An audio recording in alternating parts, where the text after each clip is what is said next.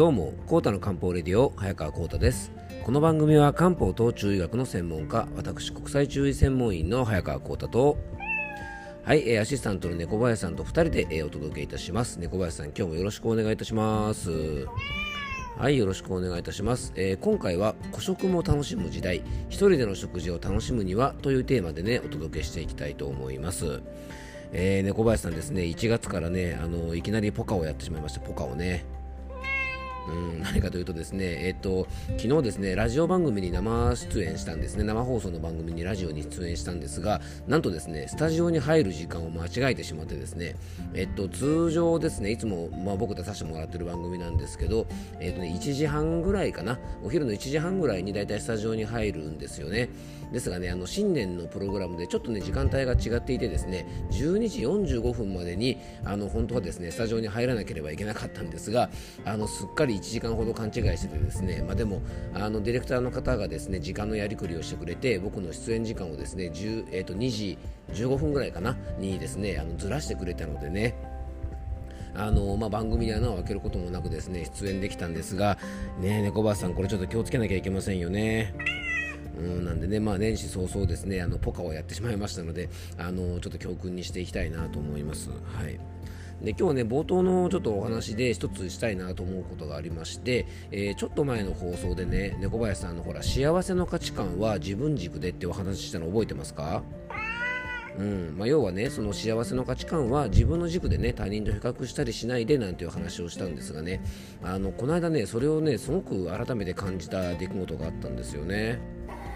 でそれは何かというとですねあの休みの日にですねちょうど連休中にジョギングをしてですね、まあ、公園の中を走ってたんですね。でそこの公園はですね、えっとまあ、野良の、ね、猫ちゃんたちがあの結構何匹か暮らしてる公園なんですね。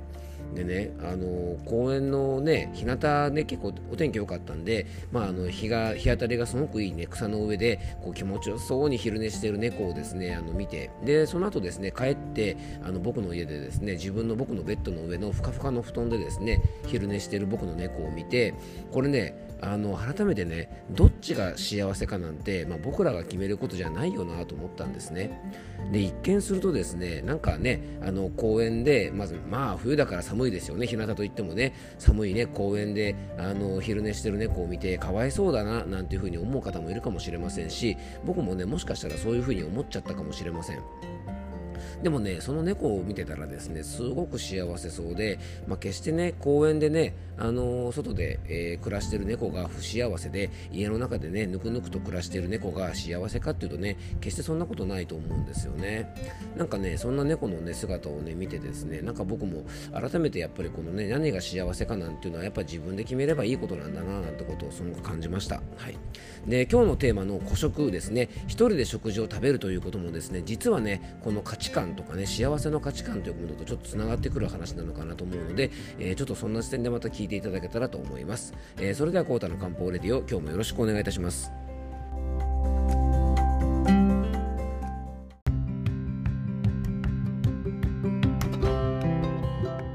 ことでね、今日の本題の方に入っていきたいと思うんですが、まあ、ちょっと冒頭のお話が長くなっちゃったんですけどもね、あのまあ、猫たちもね、本当に外で暮らしてる猫がね、猫とですね、家の中で暮らしてる猫、どっちの方が幸せかなんてこれ決めれることじゃないんですよね。で高級リゾートホテルで休日を過ごす人と自宅でね休日を過ごす人これもどっちが幸せかなんてね決めれることじゃないんですよね。であくまでも何が幸せかなんてね自分が決めるっていうことをねあの以前の番組でちょっと3日4日ぐらい前の放送でねあの僕お話ししているのでもしよかったらぜひね聞いていただけたらと思います。で今日はですね、えっと、孤食というですね一人で食事をとるということをちょっとテーマに、えしていきたいなと思います。でちょっと昔のデータなんですが農林水産省がですね、えっと、食育白書というのをね発表していましてその中でですね一人で食事をとる、まあ、孤食というねあの状態で食事を食べる方が急上昇しているというデータが来たんですね。で孤食の子というのはですね孤独の子という書いてですね基本的にはですね食育の世界ではあまりいい食事のスタイルではないというふうに言われてます。で現代の食の問題と言われている6つの孤食という、ね、食事があるんですが最初にちょっとこれだけ紹介するとですね、えーまずはですね今日のテーマにもなっている一人で食べる孤独の孤食。でそれぞれが好きなものを食べる個別食の孤食。で決まったものしか食べない固定食の個食。で粉物ばかり食べる粉の個食。で食べる量が少ない、えーと、小さい、ね、あの食事の個食。で味の濃いものばっかり食べる濃い味の個食、まあ、この6つがね一般的には食育のあの世界ではですね基本と言われておって、えー、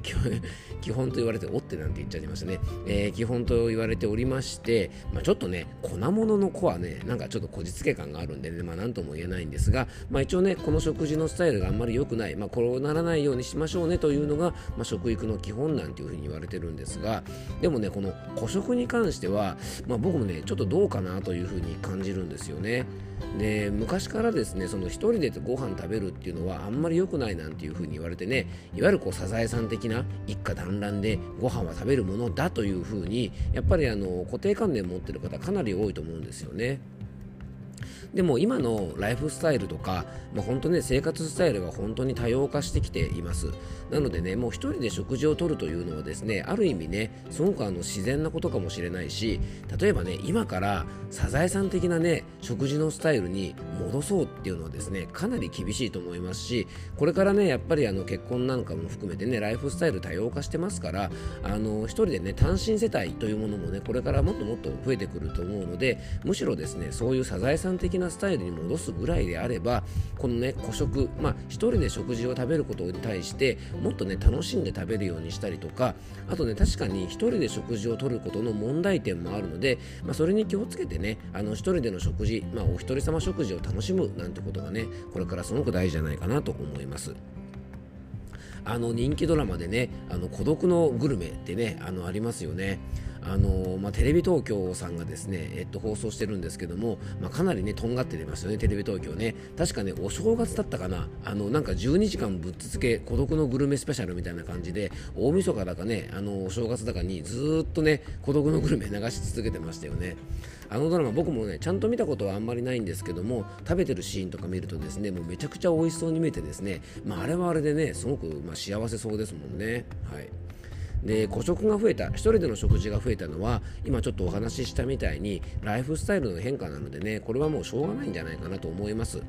でそんなねあの個食とね上手に付き合うため向き合うためにちょっとね注意していただきたいことがあるんですね。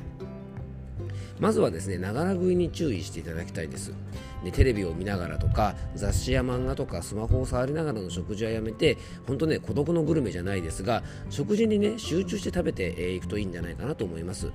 あの1人での食事というのは会話とかがない代わりに本当に食事に集中できますし食事をねあのご飯を丁寧に食べることができるというね利点もすごくあると思いますので、まあ、食べるときはね食べることに集中するっていう意識を持つとあのいいんじゃないかなと思います。そして2つ目がですねあの固定の食事、まあ、孤食にならないようにしましょうということですね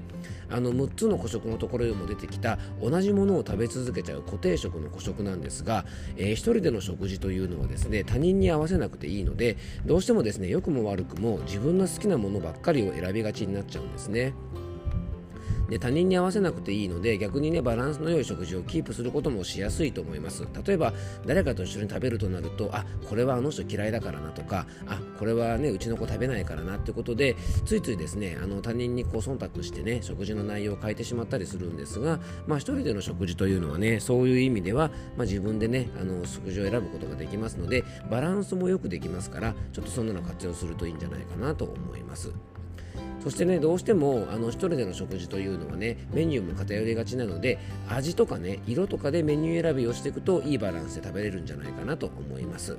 まあ、これはねあの中医学的なね漢方的な食用上の基本なんですが、えー、酸っぱい酸味苦い苦味甘い甘み、えー、辛い辛みそしてあの塩辛い甘味ですね、まあ、このね5つの味をバランスよくねちょっとずつあの食事を作るときとかあとね食材を選ぶときとかメニューを選ぶときに参考にするると自然とバランスも取れてくると思いますしあと5つの色ですね、えーと、赤色とかね黄色とか白とか黒とかね緑とか。そういうねあの色色合いなんかもちょっと食事を選ぶ時に気をつけておくとねあの気がついたらねご飯がね茶色いものばっかりだった。唐揚げとチャーハンと麺類とかねあの抹茶っ茶のご飯だとやっぱりバランス良くないですから、まあ、色合いなんかも選んでいくとですね自然と1人での食事でもバランスが整えてくると思いますからあのそんなことも参考にしてもらえたらなと思います。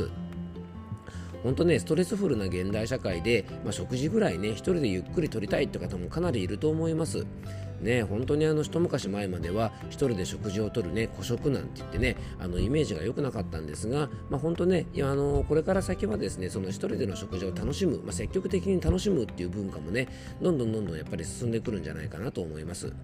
あの冒頭のですね猫の例えじゃないですが1人の食事ってねなんとなくかわいそうっていうイメージを持ってる方も多いと思いますし1人の食事は不健康っていう風にねそういう固定観念に縛られてる方結構多いと思うんですね。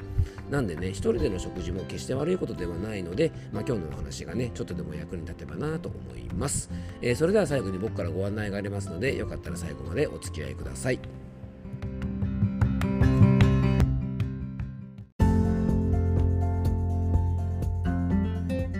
はいということでね今日は、えーと、一人での食事を楽しむ、まあ、孤食を楽しむにはというテーマでねお届けをさせていただきました、えー、最後に僕からご案内です。この番組ではねあなたからのメッセージやご質問番組テーマのリクエストなどをお待ちしております。メッセージやご質問は番組詳細に専用フォームのリンクを貼り付けておきますのでね、えーと、こんな食用情を聞きたいなんてものもあったらねそんなのでも構いませんので、えー、ぜひよろしくお願いいたします。